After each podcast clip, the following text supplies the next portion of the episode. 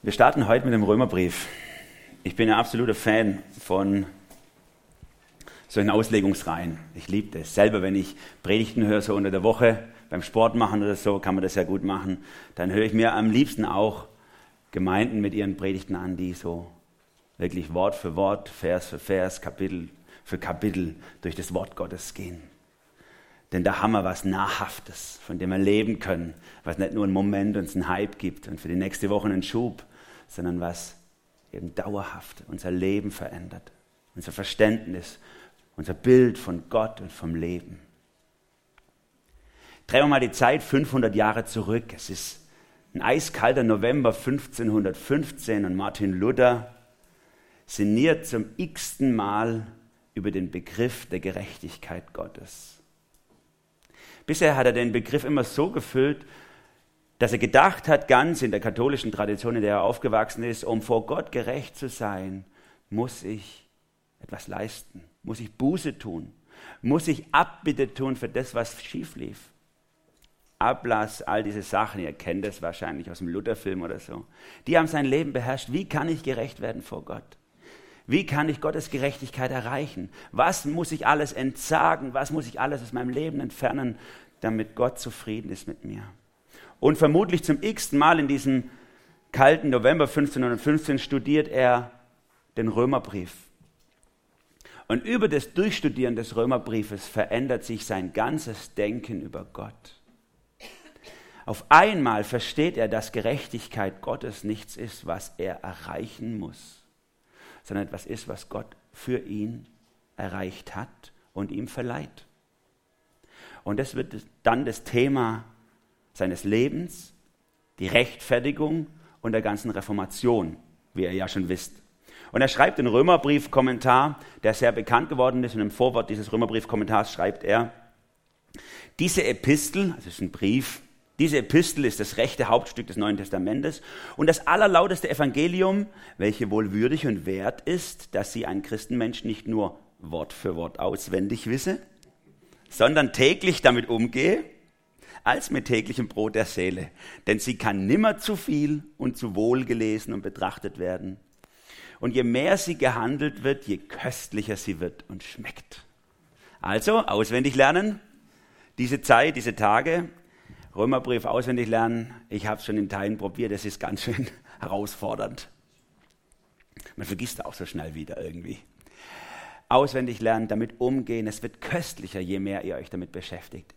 Meine Hoffnung auch für uns in diesen nächsten Wochen bis zur Adventszeit, dass es uns köstlich wird, das Wort Gottes, und verändert drin. Drehen wir die Zeit 200 Jahre weiter, 1738, ein anglikanischer Pastor, völlig verzweifelt. John Wesley. Er weiß noch nicht, dass er die größte Erweckungsbewegung der gesamten englischen Geschichte anschieben wird. In dem Moment ist er ein mit 20-Jähriger und völlig kaputt. Er geht durch die Straßen Londons und er beschäftigt sich immer mit dem, wie kann ich Gott gefallen? Er hat alles Mögliche probiert, Methodiken und so, deswegen werden sie später die Methodisten genannt. Aber er merkt, es reicht nicht. Und dann kommt er wie zufällig in die Aldergate Street in eine uralte Versammlung, wie bei uns, würde man vielleicht sagen, bei der Hanische oder so. Eine Quäkerversammlung. Die predigen nicht mal richtig, sondern die lesen nur vor. Und die lesen in diesem Tag die Einleitung zum Römerbriefkommentar von Martin Luther vor. In ihrem Gottesdienst oder in ihrer Versammlung. Und als er diese Einleitung zum Römerbrief von Luther liest, sagt er später mal darüber, wurde mein Herz seltsam erwärmt. Und das wird der Wendepunkt seines Lebens. Auf einmal versteht er die Gnade, den Glauben, die Gerechtigkeit Gottes. Und er wird rumgedreht, wie man so schön sagt. Und er löst mit eine der größten Erweckungsbewegungen oder die größte Erweckungsbewegung Englands aus. Vielleicht hast du das schon erlebt in deinem Leben, dass Gott dich rumgedreht hat und dir ein Verständnis, ein tieferes Verständnis seines Glaubens, seiner Gnade und seines Lebens gegeben hat. Und wenn nicht, dann ist eine gute Chance, die nächste Zeit in der Auseinandersetzung mit dem Römerbrief, dass es passieren darf.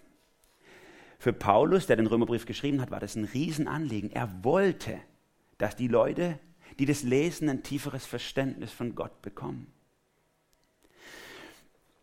Und interessant, dass er das nicht durch lange Gebetsnächte getan hat, durch große Worship-Sessions, die alle auch damals schon eine große Bedeutung hatten, solche Sachen, sondern dass er es durch systematische Lehre der Bibel getan hat. Und viele große Männer, die Reformation und Erweckungsbewegung, ich habe es jetzt nur zweimal genannt, ausgelöst haben, sind gerade durch den Römerbrief und durch seine, man könnte sagen, vielleicht recht trockene Lehre in ein Verständnis Gottes hineingeführt worden, was sie niemals hatten bis dahin. Paulus schreibt als Jude, aber er schreibt in griechischer Sprache diesen Brief direkt in die Welthauptstadt damals, nach Rom, an die Gemeinde zu Rom. Allerdings ist es keine Gemeinde wie wir, jetzt nur eine Gemeinde, sondern eher so, wie wenn jemand an die Gemeinde in Karlsruhe einen Brief schreiben würde. Da waren viele kleine Gemeinden, die Paulus so packt in einen Sack, die Gemeinde in Rom. Er möchte sie gerne kennenlernen, denn er war noch nie dort. Man weiß gar nicht, wer die Gemeinde gegründet hat. Die Gemeinden, es waren vermutlich No-Names, die den Glauben einfach nach, nach Rom gebracht haben. Und Paulus ist jetzt 56 nach Christus in Korinth also in Griechenland, er bereitet sich vor nach Italien und dann will er gerne nach Spanien gehen, um auch den Spaniern das Evangelium zu bringen. Und er möchte gerne in Rom eine Zeit verbringen, auch dort zu evangelisieren, die Gemeinde kennenzulernen, ihnen zu dienen mit seiner Lehrbegabung, um dann auch sie zu gewinnen als Unterstützer für seinen Dienst. Und Paulus hat wohl gemerkt, dass in dieser Gemeinde, die durch eben nicht durch besondere Theologen oder so gegründet wurde, sondern durch ganz einfache Menschen, dass da ein gewisses, sage ich mal, Nachholbedarf, was biblische Lehre anbelangt, irgendwie da ist. Und das versucht er hier zu füllen. Er sagt im ersten Kapitel hier, dass er diesen Brief schreibt, um sie zu befestigen im Glauben, könnte man sagen. Aber gar nicht kritisch, sondern vielmehr fröhlich und freudig will er einfach seinen Teil dazu beitragen. Und deswegen ist der Römerbrief im Neuen Testament die vollkommenste, umfassendste Darstellung eigentlich dessen, was wir glauben als Christen. Ein Meisterwerk des Heiligen Geistes hat es mal jemand genannt. Und Luther würde sagen, das ist der Brief der Rechtfertigung. Das war das Thema. Wie kriege ich eigentlich einen gnädigen Gott? Und das hat, er im Luther, hat Luther im Römerbrief eben gefunden. Paulus spricht hier über Rechtfertigung und es ist für ihn nicht nur irgendwie ein innerseelischer Vorgang, wie komme ich mit Gott ins Reine oder wie kann ich mich für Gott entscheiden, damit ich ein, damit ich ein Christ werde oder so. Das ist für ihn viel zu kurz gegriffen. Sondern er entwickelt im Römerbrief die Frage nach der Rechtfertigung und der Gerechtigkeit Gottes eigentlich in einem universalen Zusammenhang. Es geht für ihn um einen Kampf, universalen Kampf zwischen Licht und Finsternis. Paulus denkt ganz jüdisch, in heilsgeschichtlichen Zusammenhängen. Wir vergessen es ein bisschen in unserem deutschen Denken, aber er, er, er denkt immer vom Anfang her. In 1. Mose 3 bricht der Tod mit Macht ins Leben rein. Durch den Sündenfall kommt auf einmal etwas ins Leben hinein, was noch nie gegeben hat, nämlich der Tod. Auf einmal gibt es eine genetische Veränderung im Menschen, dass er zum Tode geboren wird. Ihr werdet, jedes Kind, was geboren wird, wird sterben das ist genetisch verankert in uns. Unsere Zellen wachsen kurze Zeit und dann degenerieren sie den Rest vom Leben. Ich spüre das in meinem Rücken. Und dann kommt einige tausend Jahre später in Christus das Leben selber in die Welt hinein. Und auf einmal dreht Gott durch sein eigenes Erscheinen den ganzen heilsgeschichtlichen Prozess der Degenerierung um. Und nachdem Jesus gestorben und wieder auferstanden ist, hat Gott ein völlig neues Prinzip in diese Welt hineingebracht. Und das ist der Gedanke der Heilsgeschichte Gottes. Auf einmal kommt das Neue, was eigentlich erst in der Ewigkeit auf uns wartet, kommt quasi schon ins Alte hinein. Wie so ein Felsvorsprung beim Klettern, der so richtig in die Landschaft reinragt. Es ist noch alles alt, das spüren wir jeden Tag um uns herum. Aber das Neue ist schon da. Wir können es anstauen, wir können es genießen und wir können es erleben in unserem Alltag, auch wenn wir noch völlig im alten Leben. Wenn man den Römerbrief liest, muss man ihn fast wie so ein Jurist lesen. Jemand, der Freude dran hat an Akten durchstudieren. Es ist sehr, ein sehr sachlicher, auch ein sehr, sagen wir, knochiger Brief. Aber stellt euch vor, so ein juristischer Gelehrter liest so einen Prozess durch und er genießt es, die Sprache und, und wie spannend das alles ist. Aber mitten im Lesen merkt er, wow, das ist ja mein Prozess, von dem ich lese. Ich werde ja hier beschrieben. Und dann wird es was ganz Existenzielles. Und genauso lade ich euch ein, den Römerbrief zu lesen. Lest ihn als das große juristische Dokument Gottes, aber lest ihn auch als euren eigenen Prozess. Was Gott über dich sagen will. Und so ist das Thema der Predigt heute über die ersten 17 Verse von Kapitel 1 im Römer, soll gleichzeitig auch das Thema sein für unsere ganze Römerbriefauslegung oder zumindest den ersten Teil des Römerbriefes, den wir jetzt bis Advent machen möchten. Gottes Gerechtigkeit und du. In drei Schritten möchte ich durch diesen Text mit euch gehen, oder das bietet sich vom Text her an. Zuerst schreibt Paulus in den ersten sieben Versen über unsere Mission und dann im zweiten Teil über seine Sehnsucht, die auch unsere Sehnsucht werden kann. Und dann in den letzten zwei Versen wunderbar erklärt er nochmal Evangelium, unsere Botschaft. Lasst uns starten mit Römer Kapitel 1, Vers 1 bis 7 unsere Mission. Wenn ihr eure Bibel dabei habt, könnt ihr sie aufschlagen. Ansonsten für alle, die keine Lust haben, ihre Bibel mitzuschleppen oder deren Akku vom Handy leer ist, die können auch hier mitlesen. Paulus, Diener Jesu Christi an die Gemeinden in Rom. Gott hat mich zum Apostel berufen und dazu bestimmt, seine Botschaft bekannt zu machen, die er schon vor langer Zeit durch seine Propheten in der Heiligen Schrift angekündigt hatte. Es handelt sich um das Evangelium von seinem Sohn. Dieser stammt seiner irdischen Herkunft nach von David ab. Und nachdem er von den Toten auferstanden ist, ist ihm, wie es das Wirken des Heiligen Geistes zeigt, die Macht gegeben worden, die ihm als dem Sohn Gottes zukommt. Durch ihn, Jesus Christus, unseren Herrn, hat Gott mich in seiner Gnade zum Apostel für alle Völker gemacht, damit sie das Evangelium annehmen und an Jesus glauben und damit auf diese Weise sein Name geehrt wird. Darum gilt mein Auftrag auch euch in Rom, euch, die ihr von Jesus Christus berufen seid. Ihr seid von Gott geliebt, ihr seid berufen und ihr gehört zu seinem heiligen Volk. Euch allen wünsche ich Gnade und Frieden von Gott, unserem Vater und von Jesus Christus, unserem Herrn. Zunächst mal ist es ein ganz normaler Briefstart, wie er üblich ist für die damalige Zeit, wie man einen Brief anfängt. Und Paulus muss, weil die Gemeinde ihn ja nicht persönlich kennt, erstmal sich vorstellen. Interessant, wie er sich vorstellt. Ein Diener Christi und ein Apostel. Zwei sehr gegensätzliche Bezeichnungen. Der Diener ist der, wo, auch, wo putzt, wenn er rausgeht. Unterste Klasse. Wörtlich ein Sklave. Und Apostel, der Gesandte, ist ein Botschafter, ein Diplomat, ein Vertreter eines Königreiches. Und so bezeichnet er sich. Ich bin ein Sklave, ich bin ein Botschafter. Du auch. Wenn du zu Jesus gehörst, bist du gleichzeitig Sklave Gottes, für die niedrigsten Dienste berufen und gleichzeitig Botschafter Gottes, für die höchste Stellung berufen. Und seine Botschaft, sagt Paulus hier oder seine Mission ist es, die Botschaft Gottes bekannt zu machen. Er ist extra dafür ausgesondert. Diesen Begriff wählt er in Vers 1 wörtlich. Ich bin ausgesondert für diesen Job. Das kannte er schon, weil er war vorher Pharisäer. Auch der Begriff Pharisäer im Hebräischen beschreibt eigentlich jemanden, der ausgesondert ist für das Tun Gottes oder für die Botschaft Gottes, aber jetzt auf eine ganz andere Weise ausgesondert, um Jesus bekannt zu machen. Das erklärt er. Er sagt wörtlich, ich bin ausgesondert zum Evangelium Gottes. Was meint er damit? Das erklärt er in den folgenden Versen. Das Evangelium ist nicht einfach nur eine Story für ihn. Nicht einfach nur etwas, wo was Gutes in mein Leben reinbringt, sondern Evangelium ist für ihn ein feststehender Begriff, auch wenn er ihn weiter benutzt im Römerbrief. Evangelium ist etwas Unveränderliches, etwas, was Gott selber definiert in seinem Wort, der Inhalt des Evangeliums, kulturunabhängig. Er kommt aus der jüdischen Kultur, schreibt in die römische Kultur hinein. Zwei völlig unterschiedliche Welten. Der Bauer für die Stadt, Entschuldigung, für die Landwirte unter uns.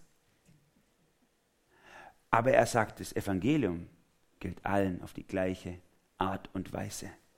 Es geht darum, dass wir verstehen, was die Bibel selber unter Evangelium versteht.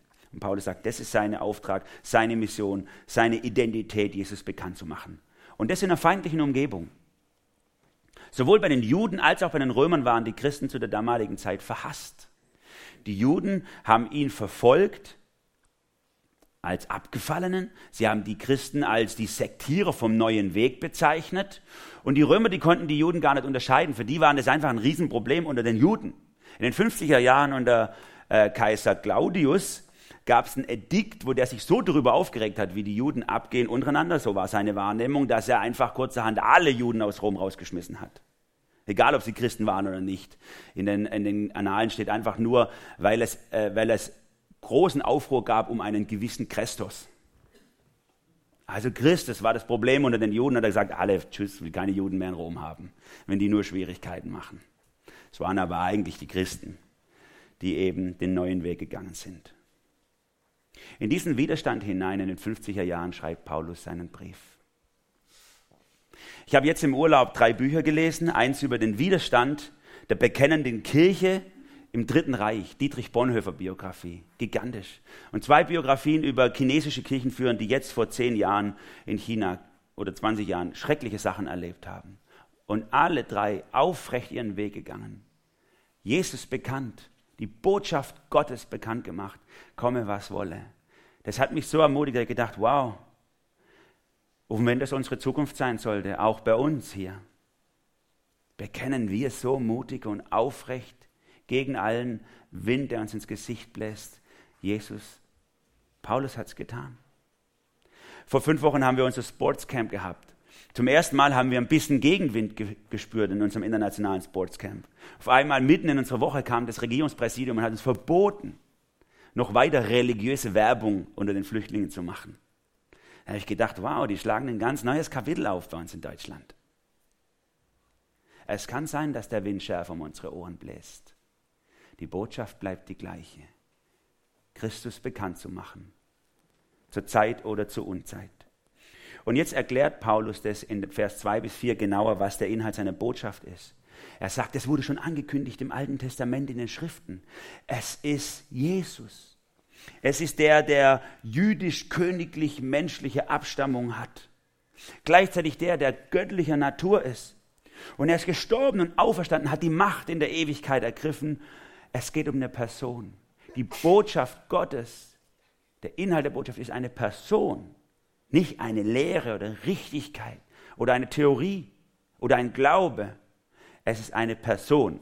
Und hier müssen wir ein bisschen genauer nachhaken. Meine Mama hat mir vor kurzem erzählt, dass sie auf einer Freizeit war mit ihrer Gemeinde, eine liberale, kleine, methodistische Gemeinde. Und in dieser Freizeit sind, haben sie tolle Gemeinschaft gehabt. Und sie haben darüber gesprochen, auch in einem kleinen Kreis, über wie wir die Bibel verstehen. Und meine Mama hat in ihrer ganz offenen Art den Menschen Mut gemacht, die Bibel so zu nehmen, wie sie dasteht.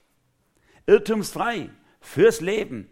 Nichts Besseres, als diesem Wort zu vertrauen, bis die Pastorin eingegriffen hat. Jetzt muss ich aber eingreifen. Wir glauben doch nicht an ein Buch. Wir glauben doch an eine Person. Und das ist so ein gefährlicher wie richtiger Satz. Ich höre ihn sehr oft in den letzten zwei, drei Jahren, diesen Satz. Und er ist absolut richtig. Wir glauben an eine Person und nicht an ein Buch. Aber alles, was wir über diese Person wissen, haben wir aus diesem Buch. Und wenn wir anfangen, Jesus und sein Wort zu trennen und sagen, ich bastel mir meinen Jesus, wird vielleicht keiner so sagen, aber Jesus ist so, wie ich ihn erlebe, dann kommt die Lüge in unseren Glauben hinein. Jesus ist so, wie er im Wort Gottes bezeugt wird und nicht anders. Person und Bibel, Person und Wort können nicht getrennt werden. Deswegen beschreibt Johannes ihn schon am Ende des ersten Jahrhunderts in seinem Johannesprolog als das Wort wurde Fleisch. Jesus selber ist das Wort untrennbar mit dem Wort Gottes verbunden. Nur das Original ist original. Und alles, was wir selber aufsetzen, ist eine Lüge. Ich war 16 Jahre alt und habe so eine Phase gehabt, wo ich gerne gemalt habe. Und ich habe zwei, drei Bilder gemalt, die ganz nett sind. Unter anderem war es mir eine Ferien mal ziemlich langweilig und ich habe einen Van Gogh abgemalt. Ich fand ihn ziemlich gut. Und als ich damit in die Schule gekommen bin, nach den Ferien, habe ich ihn meiner Kunstlehrerin gezeigt. Die war völlig aus dem Häuschen, die fand ihn gigantisch. Und die ist rumgerannt im, im, im, in der, im Schulhaus und hat ihn allen Kunstlehrern gezeigt, was der Grauer für ein Bild gemalt hat. Und dieses Erlebnis hat dazu geführt, dass ich mein, mein eigenes Bild eigentlich besser fand als das Original.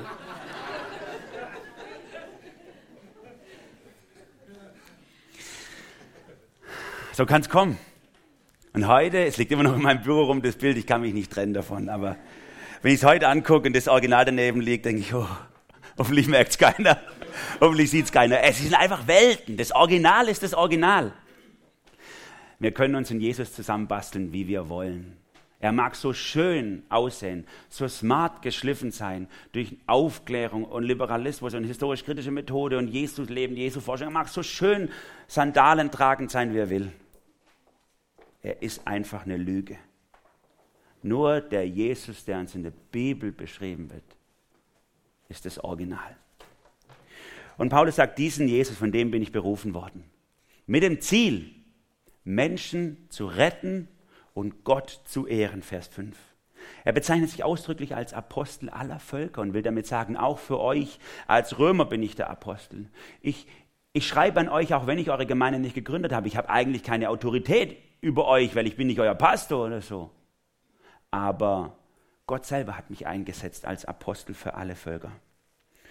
Und nachdem er so sich aufgeschwungen hat, um seine Autorität auch ein bisschen zu erklären, schwingt er sich wieder herunter und geht zum Schluss dieser Einleitung ganz auf Augenhöhe mit seinen Lesern. Vers 7 sagt er, auch ihr seid von Gott geliebt, ihr seid berufen, ihr gehört zu seinem heiligen Volk. Er will damit sagen, ihr, ihr seid nicht weniger wert als ich. Wir sind gleich viel wert. Berufen, geheiligt, ausgesondert, zu Gott gehörig, geliebt von ihm. Genauso. Und das gilt auch dir und mir. Wir können uns nicht einfach zurücklehnen und sagen, ja, ist doch klasse, dass wir Leute haben, die die Arbeit machen. Wir bezahlen sie ja auch dafür. Die sollen missionieren, die schickt man nach Indien, die schickt man nach Uganda, die schickt man hier und da und die machen den Job für uns. Und ich kann dann wichtigere Dinge oder bessere Dinge machen oder was auch immer. Sondern was uns diese Einleitung, kurze Einleitung sagt, ist, du bist genauso wertvoll und wichtig im Reich Gottes wie jemand, der 100% seiner Zeit in Gemeinde oder Mission investiert. Euch allen, so endet Paulus hier in der Einladung, wünsche ich Gnade und Frieden von Gott, unserem Vater und von Jesus Christus, unserem Herrn. Interessanter Schluss. Zum einen das Gottesbild. Für ihn ist der Gott Vater ein liebender Vater. Jesus ist ein Herr. Bei uns ist manchmal umgekehrt im Denken. Aber vor allem auch, wie er grüßt.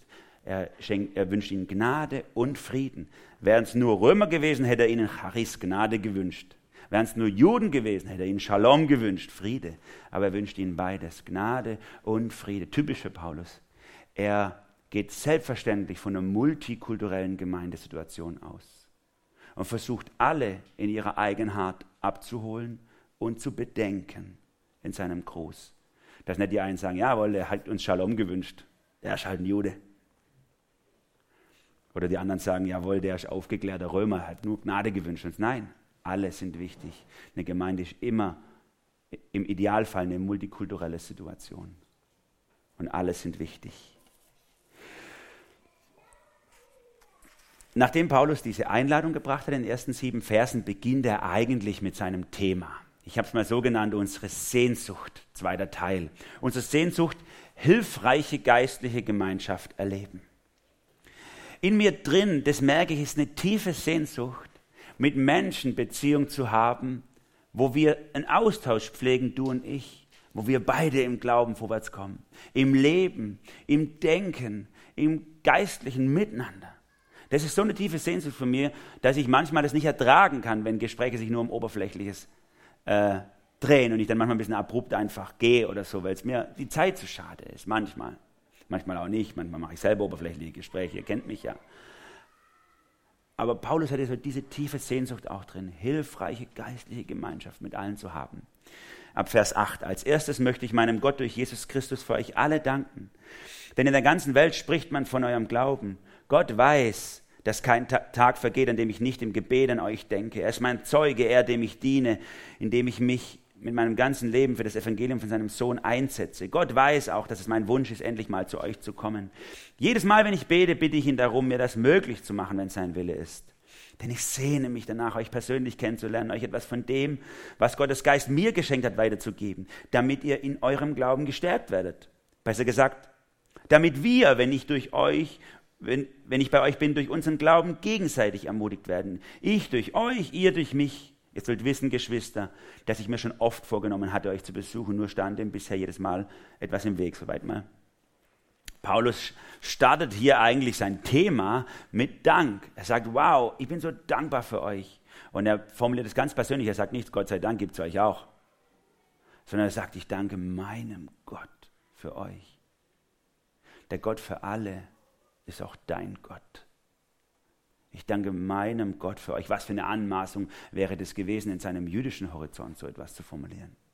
In Christus ist Gott uns aber so nahe gekommen, dass wir sagen können, ich danke meinem, meinem Gott, wie wenn es ein Besitz wäre, auch wenn wir wissen, dass Gott uns besitzt, nicht für ihn. Paulus hat gehört vom Glauben der Römer er freut sich darüber, obwohl er eigentlich gar nichts damit zu tun hat. Habe gedacht, wie viel Neid ist oft in unseren Gemeinden an der Stelle, wo wir dann einander den Erfolg neiden, wo wir denken, wow, warum wächst es bei denen und bei uns nicht so stark? Warum geht es bei denen richtig ab und wir? Da muss doch was falsch sein. Oder auch im Betrieb oder im Geschäft oder in der Schule oder im Alltag. Wenn es anderen gut geht, wie schnell sind wir neidisch auf den Erfolg der anderen? Bei Paulus keine Spur. Der freut sich auch noch, dass anderen, dass bei anderen richtig gut läuft. Er sagt, ich freue mich so. Der sucht nicht die Fehler, was schief läuft. Da muss doch was schief laufen, wenn die so Erfolg haben. Das kann doch nicht mit rechten Dingen zugehen. Sicher, er sieht auch ihre Mängel. Offensichtlich haben die Römer, sagen wir mal, eine flache Lehre gehabt. Deswegen versucht er den Mangel auszugleichen durch seine Systematik im Römerbrief. Aber er sagt es nicht, Mann, seid ihr flach unterwegs, kommt mal zu mir in die Gemeinde. Sondern er hilft ihnen einfach mit seiner Stärke aus. Er freut sich am Guten, versucht zu dienen durch seine Begabung. Und er betet ständig für sie, sagt er. Er ruft sogar Gott als seinen Zeugen auf, damit sie es glauben. Ich bete für euch. Ich bekämpfe euch nicht. Ich bin euch nicht neidisch. Ich freue mich an eurem Wohl, an eurem Wachstum. Und ich will euch sogar als Unterstützer für meine Mission gewinnen. Wow, das ist wichtig, das Miteinander. Aber auch gedacht, wie anders manchmal vielleicht als wir, wenn wir im Dienst sind, rausgehen in die Mission oder wenn ich, wenn ich Rundbriefe lese oder so. Wie viel dreht sich da vor allem um den Dienst der Menschen, die draußen sind? Die machen einen sehr wichtigen Dienst in der Mission. Aber ich merke manchmal die Reife bei manchen Missionaren oder Kurzzeit- oder Langzeitler, wenn sie auch ein Anliegen für die Gemeinde haben, an diese schreiben. Paulus hat auch noch, er kommt noch dazu, dass er für seinen Dienst wirbt um Unterstützung. Aber ihm geht es vor allem auch um die Gemeinde, an die er schreibt in seinem Brief, dass sie wachsen und vorwärts kommen. Nicht nur ich, meiner, mich, mir, Herr, segne diese vier. Ich sehne mich danach, euch von Angesicht kennenzulernen, sagt er hier ab Vers 11. Er hat so diese Sehnsucht und die darf auch unsere Sehnsucht sein, dass wir wirklich auf Augenhöhe eine intensive Gemeinschaft haben mit allen Nachfolgern Jesu, vielleicht mit allen Menschen, mit denen wir in Kontakt kommen. Geben und nehmen, lehren und lernen, lieben und geliebt werden. Bisher hat es nicht geklappt, sagt der Vers 13. Ich bin immer erst dazwischen gekommen. Aber ich will auch gern was beitragen zum Reich Gottes. Ich will auch in Rom Menschen zu Jesus führen. Er denkt nicht in Konkurrenz, sondern fühlt sich verpflichtet, Vers 14. Ich habe eine Last auf meinem Herz, sagt er, auch in Rom das zu tun. 13b. Ich möchte nämlich, dass meine Arbeit auch bei euch in Rom Früchte trägt, genauso wie es bei den anderen Völkern der Fall ist. Allen weiß ich mich verpflichtet, sowohl den Völkern griechischer Kultur als auch den übrigen Völkern, sowohl den Gebildeten als auch den Ungebildeten. Barbaren steht da wörtlich. Darum ist es mein Wunsch, auch euch in Rom die Botschaft des Evangeliums zu verkündigen. Paulus war bisher eher der Evangelist des Ostens, vor allem in, in, in, Griechenland und auch im Irak vielleicht oder so in dieser Gegend tätig. Aber er will gern überall mithelfen, wo Gottes Reich wächst. Nicht nur bei sich in seinem kleinen oder in seinem Fall sogar in einer größeren Region. Habe ich mich gleich in Frage gestellt. Ich Mann, habe ich auch diesen Hunger? Dass überall das Reich Gottes wächst? Oder lasse ich mir so schnell genügen an meinem Kleinen? Ich komme hier in die Gemeinde, ich gebe treu meinen Zehnten, ich freue mich an dem, was Gott bei uns tut. Alles klasse. Und darüber hinaus? Paulus hatte diesen Hunger, dass das Reich Gottes wächst. Den wünsche ich mir auch für uns. Dass wir diesen Hunger haben, dass das Reich Gottes auf der ganzen Welt wächst. Dass Menschen die Botschaft Gottes hören, dass sie hilfreiche Gemeinschaft erleben. Hier in der Gemeinde, in den Jugend- und Teenie-Kreisen, in den Hauskreisen und in allen anderen Gemeinden auch. Ohne Konkurrenz, Neid oder Fehler suchen bei anderen. Die Freude daran, dass Gott wirkt. Allen fühlt er sich verpflichtet, Paulus. Er drückt es sogar wörtlich in Vers 14 sehr stark aus. Er sagt, ich bin ein Schuldner geworden für alle. Wie wenn er was abzahlen müsste. Obwohl es ja objektiv so nicht ist. Haben wir als Gemeinde ein Herz für Menschen in unserer Stadt? in unserer Region? Lassen wir es uns aufs Herz legen, nicht nur Leute mit Leuten in Kontakt zu sein, die so sind wie wir, die gleich ticken, die ihre Kinder ähnlich erziehen, die ähnliche Ansichten haben über das Leben, sondern Menschen, die so ganz anders sind, aus einer anderen Kultur. Und die gibt es sogar unter Deutschen, völlig andere Kulturen als unsere. Da müssen wir nur nicht mal in eine migrantische Kultur gehen. Wie sehr haben wir in unserer Gesellschaft uns in den letzten Jahrzehnten auseinandergelebt, die einzelnen Segmente. Wer baut die Brücken zu den Andersartigen, wenn nicht wir? Haben wir Hunger nach mehr? Sind wir es den Menschen nicht schuldig, dass wir ihnen das Evangelium bringen? Wer tut sonst? Ich habe diese Sehnsucht in meinem Herzen, das merke ich immer wieder, dass unsere Gemeinde ein Ort ist für alle. Sowohl für elitäre Kreise, die oft vernachlässigt werden von Christen, als auch für Hartz-IV-Empfänger, die genauso vernachlässigt werden oft von uns. Genauso für Menschen aus unterschiedlichen Nationen, Sprachen, unterschiedlichen Kulturen, unterschiedlichen Generationen, unterschiedlichen Prägungen. Und dass wir das erleben, was auch Paulus Sehnsucht war, dass wir einander befruchten, miteinander wachsen, zueinander wachsen, Beziehungen haben, die uns erfüllen, über unsere Peer Group hinaus. Lass doch das zu, wenn die Sehnsucht auch in deinem Herzen aufwächst, dass du solche Beziehungen haben kannst, dass du förderst und schau nicht, wie ich immer wieder bei manchen Menschen wahrnehme, schau nicht nur drauf, wo du solche Beziehungen haben kannst. Warum kommt hier keiner auf mich zu? Ich habe doch so eine Sehnsucht nach hilfreicher geistlicher Gemeinschaft und da ist niemand. Sondern das Geheimnis Gottes ist, dass du in Menschen entdeckst, die diese Sehnsucht haben und du diesen Menschen diese hilfreiche Gemeinschaft anbietest und dabei erlebst, dass du selber beschenkt wirst. Ein biblisches Prinzip, wer hergibt, hat. Wer wartet und bei sich behält, ist wahrhaft arm. Gib dich her und du wirst dein Leben finden. Ich träume da wirklich davon, dass unsere Gemeinde sich wie so ein hilfreiches Beziehungsnetz auf unsere Region legt, wo vieles heil werden kann, was bisher krank ist. Nachdem Paulus unsere Mission beschrieben hat, seine Sehnsucht, die auch unsere Sehnsucht sein kann, beschrieben hat, geht er nun zum Schluss in den letzten zwei Versen auf die Botschaft genauer ein. Unsere Botschaft. Was ist eigentlich der Inhalt? Wir haben schon gehört, das ist eine Person, aber was ist eigentlich, was, um was geht es mit dieser Person? Unsere Botschaft, Gottes Gerechtigkeit gilt jedem. Er schreibt in Vers 16, zu dieser Botschaft bekenne ich mich offen und ohne mich zu schämen, denn das Evangelium ist die Kraft Gottes, die jedem, der glaubt, Rettung bringt. Das gilt zunächst für die Juden, es gilt aber auch für jeden anderen Menschen.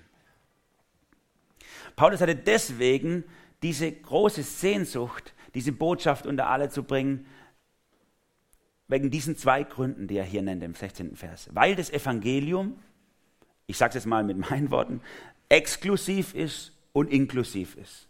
Ich erkläre es. Oder es wird eigentlich hier erklärt, schauen wir es uns an. Das Evangelium ist exklusiv, deswegen muss es verkündet werden. Es ist der exklusive, einzige Weg zu Gott dem Vater. Es ist die Kraft zur Rettung, sagt er. Die Kraft zur Rettung. Es gibt keine andere Kraft. Eine Absage an jede andere Religion, jeden selbst gebastelten oder selbst gewählten Weg, irgendwo Gott zu finden. Jesus ist die Kraft zur Rettung.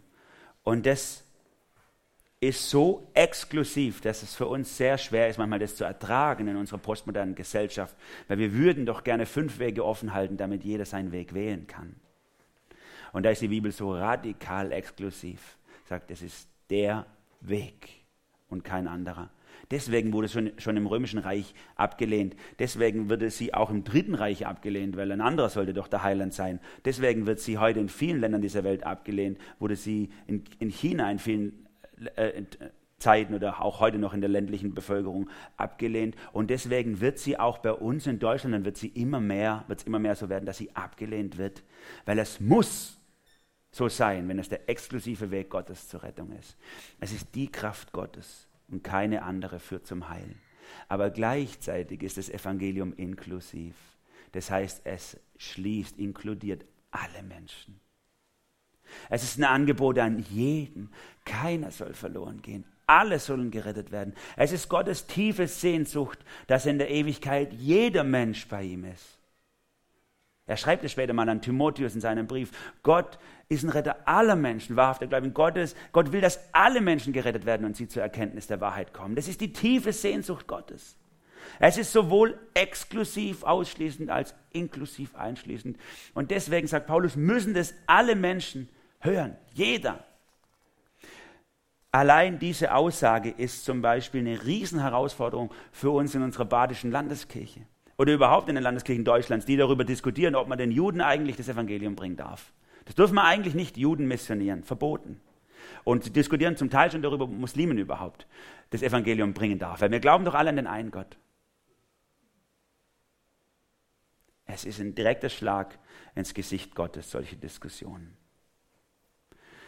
Gott will, dass keiner verloren geht, aber Gott weiß, es gibt nur eine Kraft, die Rettung bringt, und das ist Christus.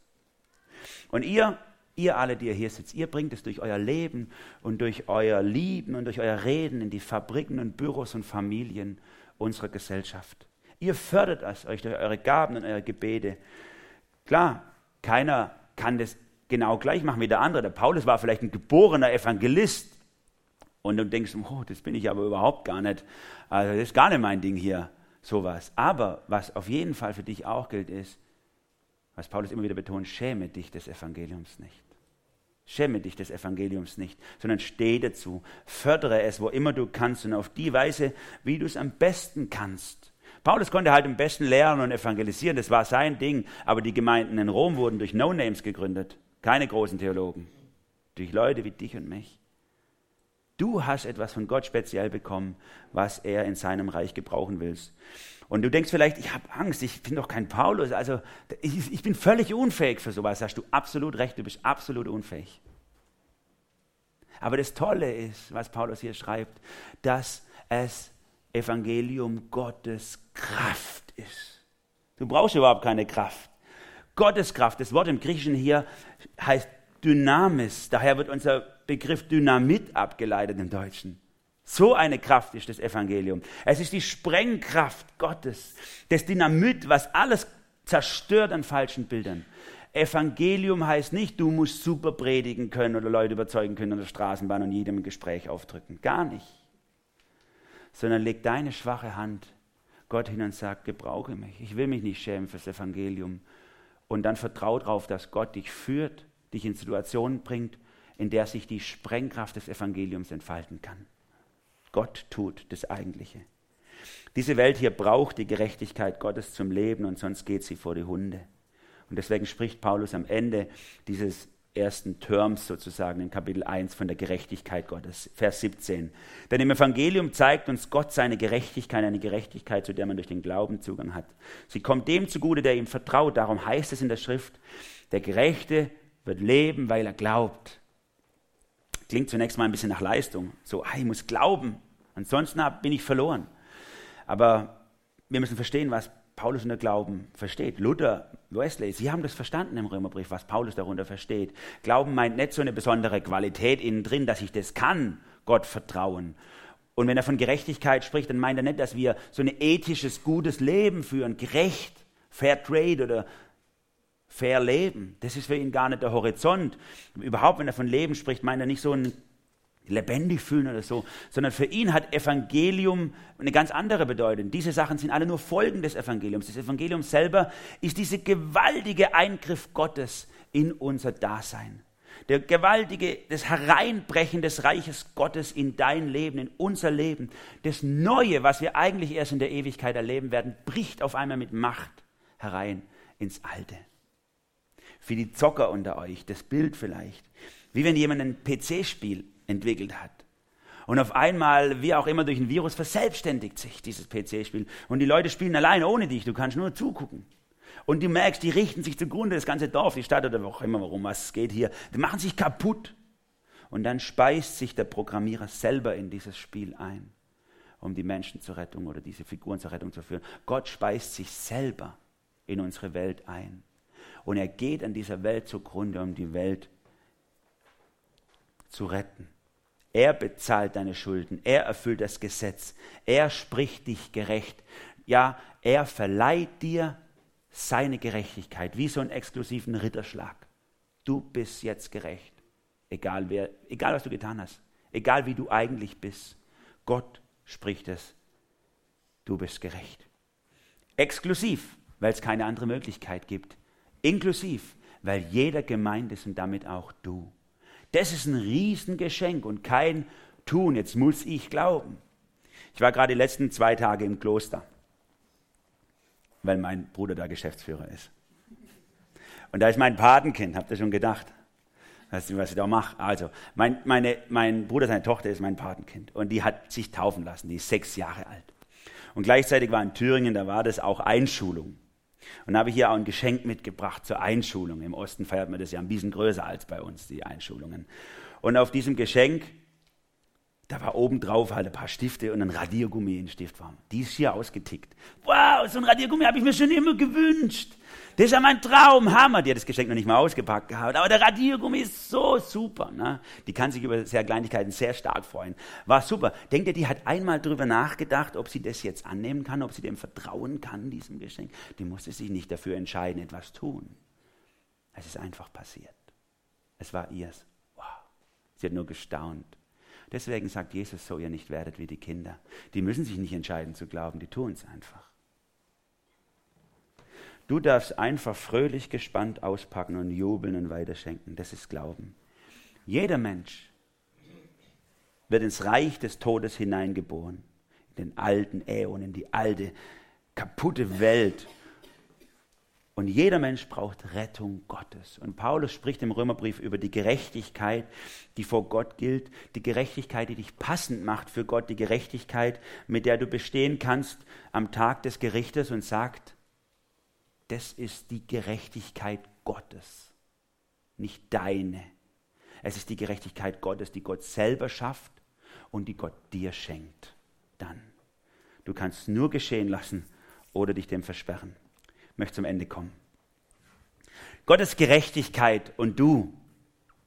Dieser Titel, den wir jetzt in den nächsten Wochen, auch die nächsten zehn Mal noch weiter entfalten werden, das hat zutiefst mit dem Verständnis von Paulus zu tun, wie er über Evangelium denkt. Das Wort Evangelium kommt aus dem Griechischen und meint so viel wie eine gute Nachricht oder eine gute Botschaft. Das wissen ja die meisten von euch. Und es wurde in drei Fällen in der Zeit damals benutzt. Zum einen war es eine gute Botschaft, wenn ein Prinz geboren wurde, ein Königskind. Oder es war eine gute Botschaft, wenn jemand heimgekommen ist mit dem, der Nachricht vom Sieg in einer Schlacht. Oder es war eine gute Botschaft, wenn jemand neu eingesetzt wurde in einen Stand, ein Konsul oder ein Statthalter, in was ganz Neues eingesetzt wurde. Und Paulus nimmt diesen Begriff genau auf und füllt ihn ganz neu. Uns ist ein Königskind geboren, Christus selber, der Prinz. Es ist eine Schlacht geschlagen worden und der Sieg ist passiert. Christus hat gewonnen für uns. Und es gibt was zu feiern, weil es neuen Stand gibt, der eingenommen wird, denn wir selber sind zu Königskindern, zu Kindern Gottes geworden. Wir sind in Christus und damit Erben Gottes. Und Paulus feiert das im Römerbrief sozusagen. Er hat schon in diesen ersten 17 Versen alle großen Lehren, die er dann ausführt, angerissen. Die Lehre von Gott als liebendem Vater, der einen Weg sucht und sich danach sehnt, dich zu retten. Die Lehre von Jesus, der sich opfert für dich, damit er die Gerechtigkeit erfüllt, die vor Gott gilt. Die Lehre von uns Menschen, dass wir es verdient hätten, zu sterben und verdammt zu werden und dass wir in Christus ersehnt sind und gerettet werden. Und die Lehre von der Rettung, dass Gott uns seine Gerechtigkeit verleiht und dass der Glaube uns daran teilhaben lässt. Hier hat Paulus den ersten Höhepunkt erreicht, im Vers 17 im Römerbrief. Und jetzt wird man sich wünschen, so, wow, jetzt geht's weiter auf diesen Höhen, der Grat entlang und nur noch genießen. Aber ihr werdet sehen, die nächsten Wochen, er taucht wieder ab in die Tiefe. Er spricht im Rest vom Kapitel über den Zorn Gottes, über die Heiden. In Kapitel 2 dann über den Zorn Gottes, über die Juden. Jeder kriegt sein Fett ab. Und dann in Kapitel 3 fast die ganze Zeit über die verdammte Verlorenheit von uns Menschen, bevor er dann am Ende von Kapitel 3 wieder auf den Berg hochsteigt und darüber spricht, sola gratia, allein durch Gnade sind wir gerettet. Es war im Sommer 386 nach Christus. Der damals einer der bekanntesten Rhetoriker der Zeit, er war erst Mitte 20, Augustin, liegt auf seinen Knien und weint bitterlich. Er hat alles, was man sich vorstellen kann. Mitte 20 war er schon weltberühmt. Er hatte Macht, hatte Frauen, hatte Geld, alles, was er brauchte. Er war ein Rockstar der damaligen Zeit. Die Rhetoriker waren die Rockstars. Irgendwo auf die Agora, auf dem Marktplatz stehen, jemand schmeißt ein Thema rein und zwei debattieren darüber, wer gewinnt am Schluss. Der hat immer gewonnen. Egal was für ein Thema, hat alles gewusst und konnte es diskutieren. Das waren die Stars. Aber er wusste, er war verloren. Und er liegt auf dem Boden und er weint bitterlich, während, während in der nordafrikanischen Küste, es war in Rom, und in der nordafrikanischen Küste liegt seine Mutter auf den Knien und betet um die Rettung seiner Seele, wie sie es schon seit Jahren jeden Tag tut. Und dann sitzt, weint Augustin da und dann hört er hinter der Gartenmauer auf der Straße ein Kind, wie es mit dem Ball die Straße in, entlang prellt und nur so ein Kindervers vor sich hin sagt, tolle Lege, tolle Lege, tolle Lege, heißt, nimm und lies, nimm und lies. Und in dem Moment spricht durch diese zwei einfachen Worte Gott zu ihm. Er hatte seine Bibel griffbereit, die er von seiner Mutter oder so hatte, und er schlägt die Bibel einfach wild auf, landet im Römerbrief liest den Römerbrief und sein gesamtes Leben wird durch das Lesen des Römerbriefs umgekrempelt. Und Augustinus wird der bekannteste und einflussreichste und wichtigste Kirchenvater der ganzen frühen Christenheit. Durch das Lesen des Römerbriefs. Ich wünsche mir, dass wir die nächsten Wochen, wenn wir den Römerbrief aufschlagen, es für uns nicht einfach nur Lehren oder Theorien sind, sondern dass sie zum Leben werden. Und das hat auch sehr viel mit dir zu tun, dass du dich einlässt darauf, Gott dein Herz öffnest, dass er dir begegnen kann in seinem Wort, dass er dich in Frage stellen kann, herausfordern, korrigieren. Das Evangelium hat die Kraft dazu, alles zu zersprengen in deinem Leben. Verschließ dich dem nicht. Und ich bete dafür, dass wir alle vor Gott stehen, gerade die nächsten Wochen. Ihr könnt gerne immer in der Vorbereitung die Texte lesen, dass wir vor Gott stehen und sagen, Herr, hier bin ich tu mit mir, was du willst. Du hast alle Kraft und Macht. Amen.